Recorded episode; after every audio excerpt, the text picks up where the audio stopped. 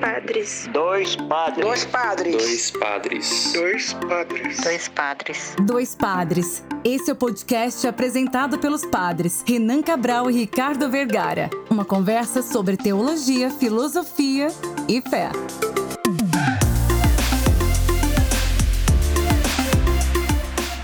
Olá, ouvintes! Está começando mais um episódio do nosso podcast Dois Padres. Eu sou o Padre Renan. E eu sou o Padre Ricardo. E hoje vamos falar da vida prática em Jesus, a vida do Evangelho, ou vivendo o Evangelho, ou melhor, aprendendo com o Evangelho com as pessoas, nas pessoas, nas famílias. Enfim, vamos falar de missões, santas missões populares.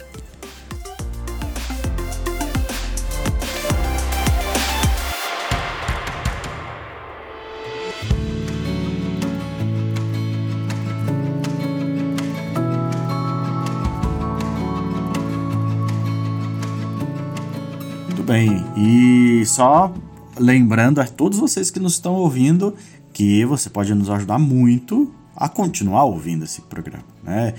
É, Para quem não sabe, a gente quase, né, passamos aí por uns, umas dificuldades, ainda estamos na verdade, e a gente quase teve que parar nosso projeto, mas não, não queremos, estamos aí batalhando. Mas você pode nos ajudar compartilhando na rede social. Vai no Instagram, pausa esse episódio agora, vai no seu celular, entra lá no Instagram e digita lá Dois Padres Podcast. É arroba Dois Padres Podcast. É, ou então instagram.com barra Dois Padres Podcast.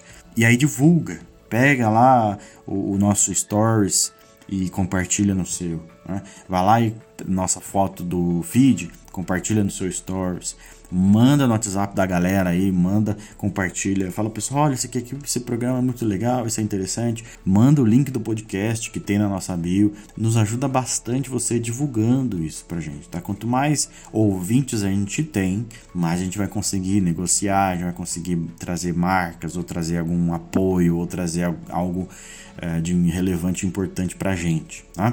Então, a gente tá fazendo esse nosso trabalho da nossa mão. Eu e o Padre Renan fazendo, apertando as coisas, apertando os cintos para que esse projeto não saia do ar. Então, compartilha, curte, divulga aí para todo mundo, tá bom? E também a outra maneira de você nos apoiar, que é colaborando financeiramente com a gente. É coisa pouca.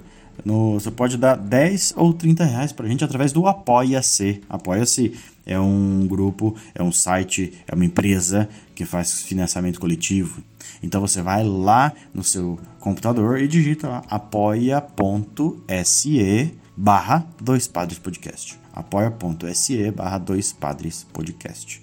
E lá você vai poder contribuir com a gente no valor de 10 reais e 30 reais. Tem algumas recompensas cada um, você pode participar conosco de alguma gravação, você pode participar das pautas, sugerir temas é, para o episódio, enfim, várias coisas nesse sentido. Ou pode colaborar com a gente para nossa para esse nosso projeto continuar no ar, tá bom? Então apoia.com/barra dois padres podcast. Não esquece e você pode nos ajudar também.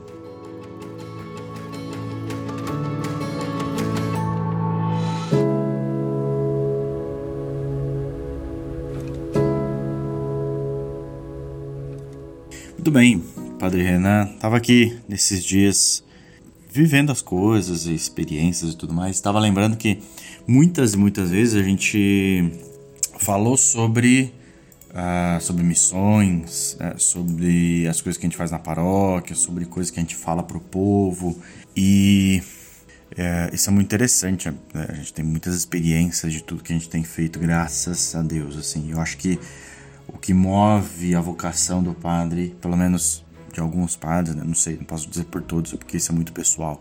O que move, vou dizer aqui, o que move a minha vocação, né, de modo pessoal, claro, o estudo, a relação com as coisas que a gente faz, a importância que a gente tem na sociedade e tudo mais.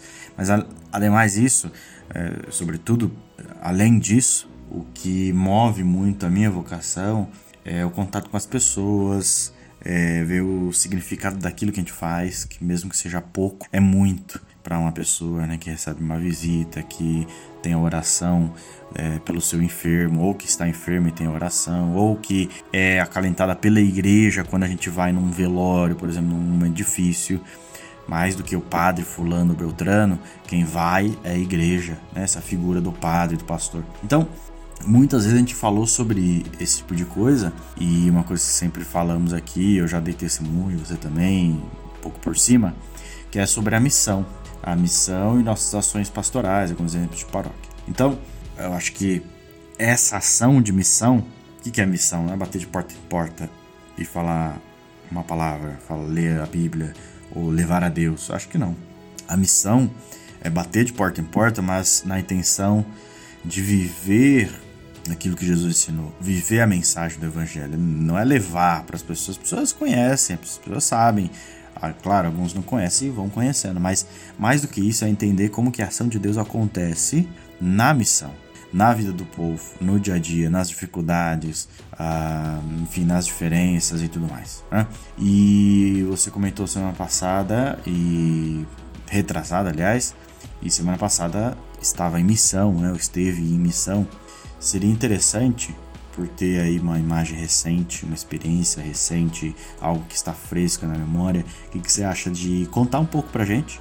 é, para mim, para os nossos ouvintes, como que foi essa experiência de missão, né? Como que foi para você e para sua comunidade, para o povo, para as pessoas, para os seminaristas, mas sobretudo para sua vida vocacional, sua vida sacerdotal, como que foi a experiência de viver a missão? Conta um pouco do que. É, realmente, que o Padre Ricardo estava em missão nessas duas últimas semanas e eu posso dizer, o saldo dessas duas últimas semanas, a primeira coisa é muito cansaço.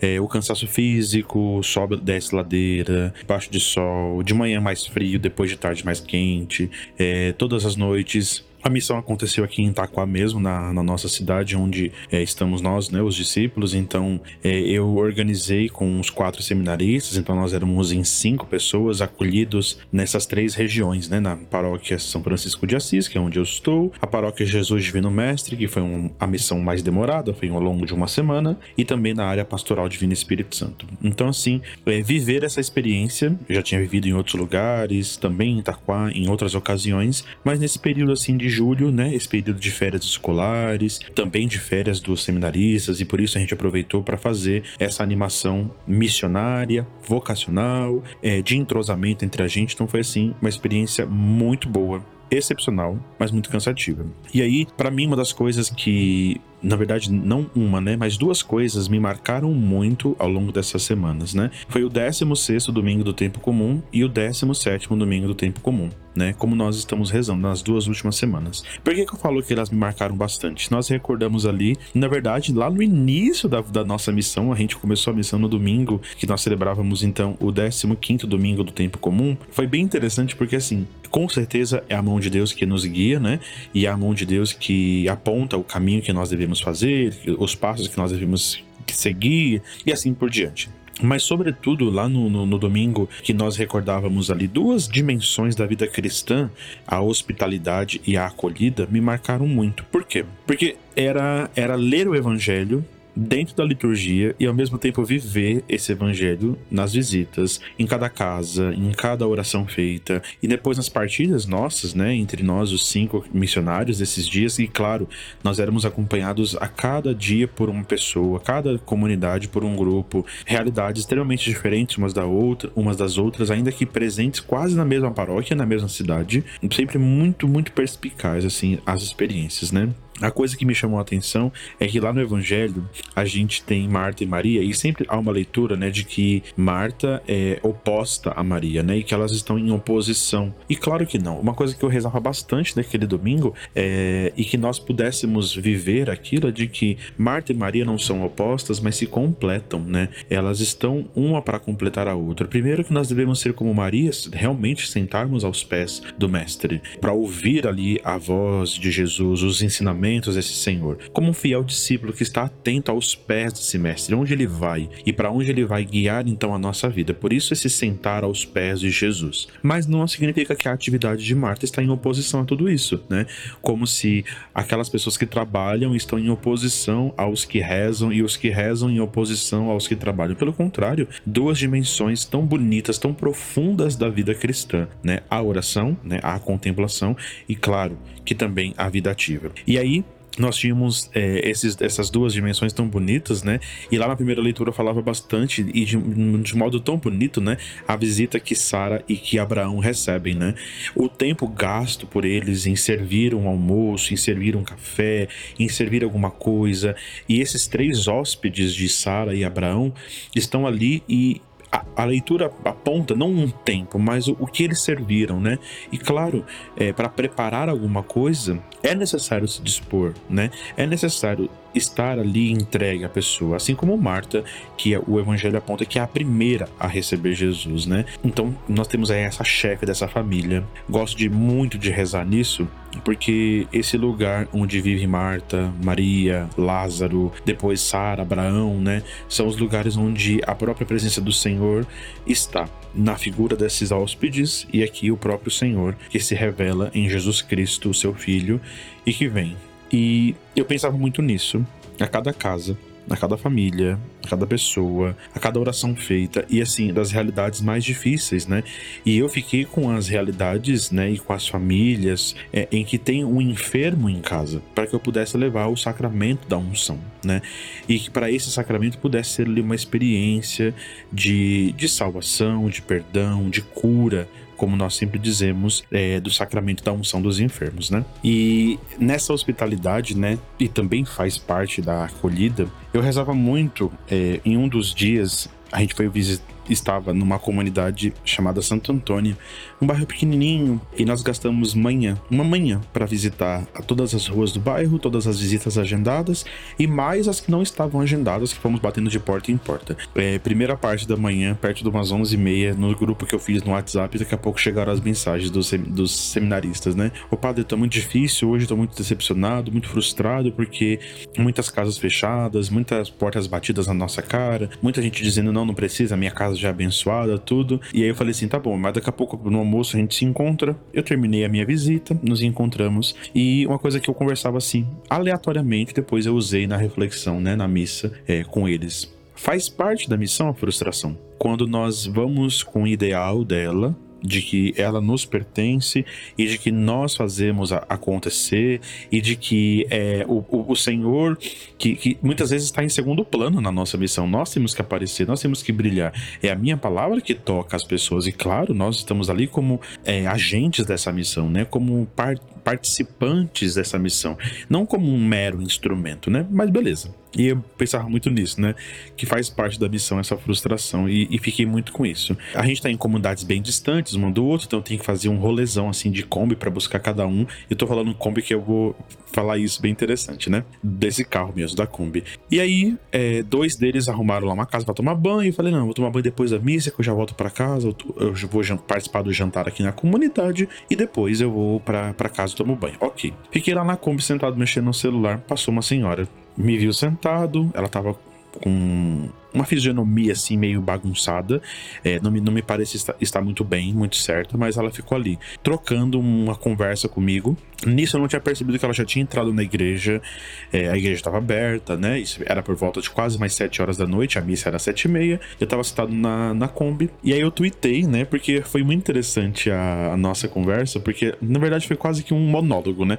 Porque ela falou sozinha. E ela falou assim: então, olha, vocês são muito idólatras. Eu entrei nessa igreja, essa igreja de idólatras. E, e ela falava com muita veemência essa palavra, sabe? Idólatras. Vocês são muito idólatras. Olha quantas imagens, olha quanto isso, olha quanto aquilo. O meu Senhor tá voltando, viu?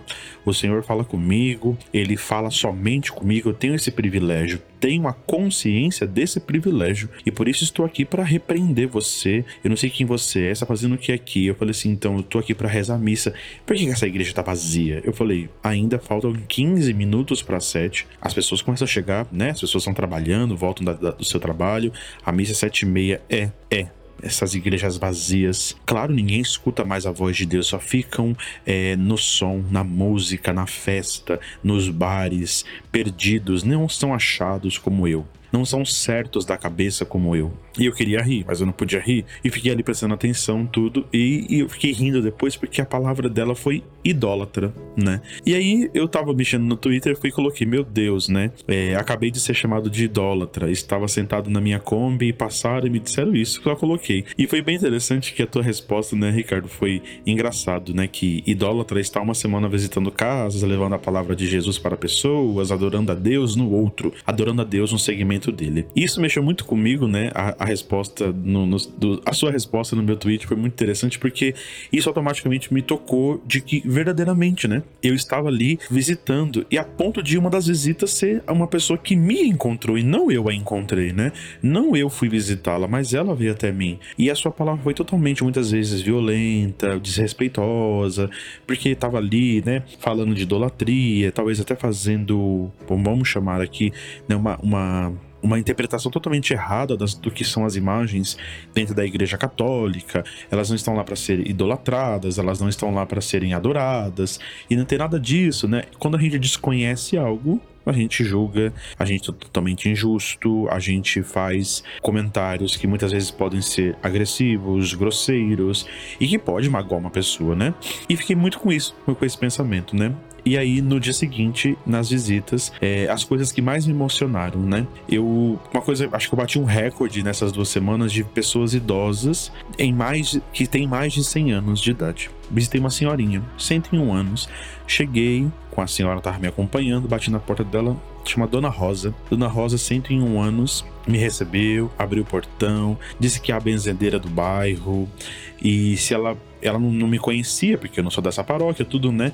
E o que, que o senhor tá fazendo aqui? O que, que o senhor veio visitar? E ela me chamando de senhor, eu tenho 29 anos. Eu falei, meu Deus do céu. E todo mundo já tinha me falado, nós vamos na casa de uma senhora que tem 101 anos. Eu não acreditava que aquela senhora era a senhora de 101 anos, né? Eu pensava que aquela senhora que abriu o portão iria me levar na casa, me, iria me levar na, na, no quarto onde estava a senhora de 101 anos deitada, talvez enferma, talvez em tantas situações, né? E ela sentadinha conversando comigo, eu sou Dona Rosa, não sei o que, tô muito feliz, meu filho, eu tô muito feliz porque eu já passei dos 100 anos. Aí eu comecei a rir. Eu falei, a senhora tem 101 anos? Ela, sim, sou eu, Dona Rosa, a benzedeira. Eu falei assim, pois agora eu quero receber a sua bênção também. Claro que eu quero receber, quero que a senhora me benza, quero que a senhora possa rezar por mim.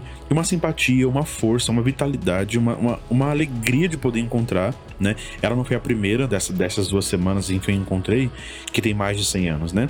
Eu tava sempre na faixa etária de pessoas com 97, 8, 9. Eu, eu encontrei quatro pessoas mais de 100 anos, né? E ela foi a que teve 101 né? E que tem ainda, né? Ela não morreu, então me marcou muito a visita porque ela serviu café, ela serviu água, ela conversou e ela pediu a bênção. Falou que não consegue ir na igreja porque ela tem uns passinhos muito pequenininhos, né? Muito curtos e fica difícil, mas que todo domingo ela recebe a Eucaristia em casa.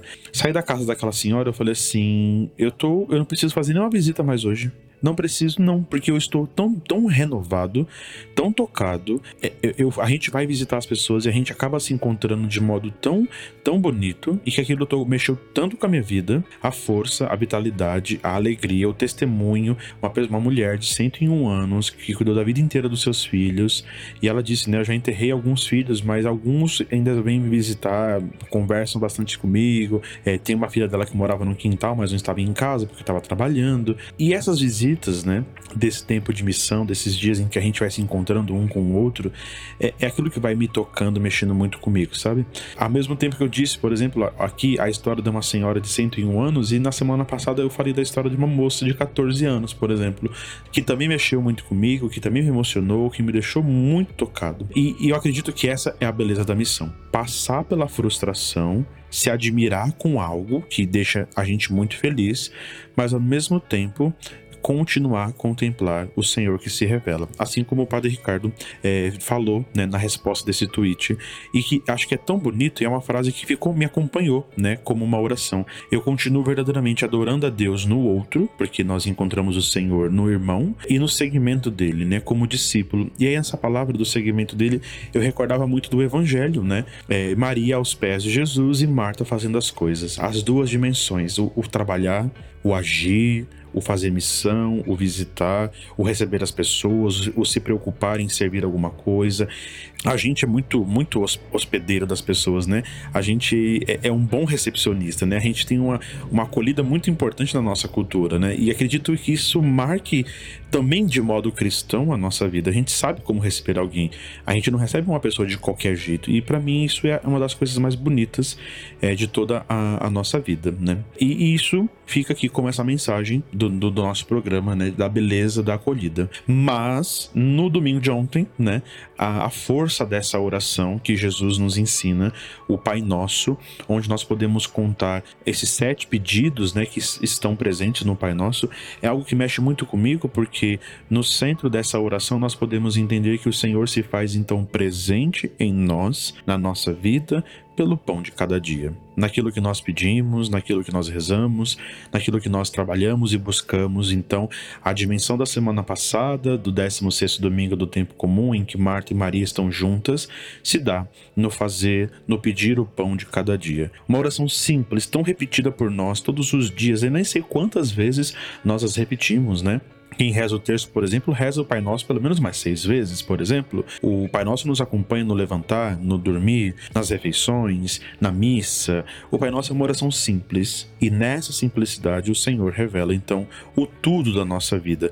Venha o reino dele ao nosso encontro, como nós queremos. Ele nos ensina a perdoar como nós queremos que o Senhor nos perdoe. E claro, Vamos nos alimentar dessa palavra e desse pão que se revela na vida de Jesus e na vida de cada um de nós. Essas 12 semanas de, de experiência e de missão, para mim, são inesquecíveis, muito cansativas, exaustivas, de muita visita, de, é, é, é de levar o sacramento da unção, o sacramento da Eucaristia, o sacramento da confissão, de estar com os seminaristas, de estar com as comunidades, mexendo muito internamente com a minha vida e me, me fazendo entender que, como o Padre Ricardo disse no tweet, né, no segmento dele é que eu posso continuar então adorando o Senhor. Né? Então, que alegria poder partilhar, é, ainda que rapidamente, né, por causa da missão, é, esse pouquinho da missão com vocês, nossos ouvintes.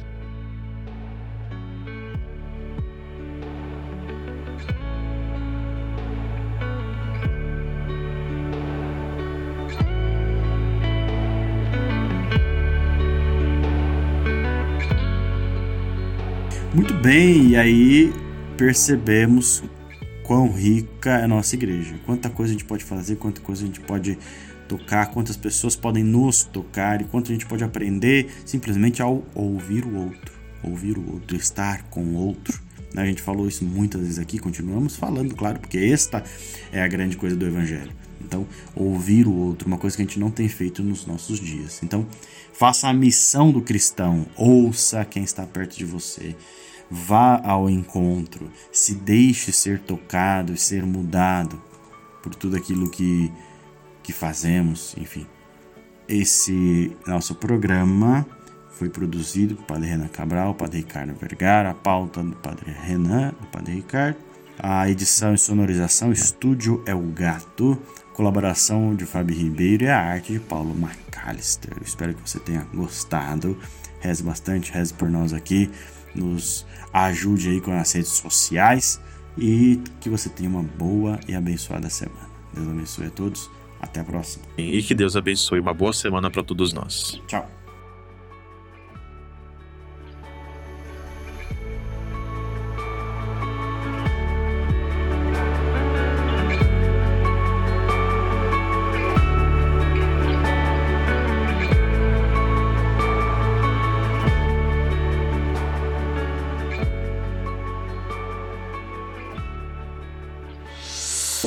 Você ouviu o podcast Dois Padres, apresentado pelos padres Renan Cabral e Ricardo Vergara. Até a próxima!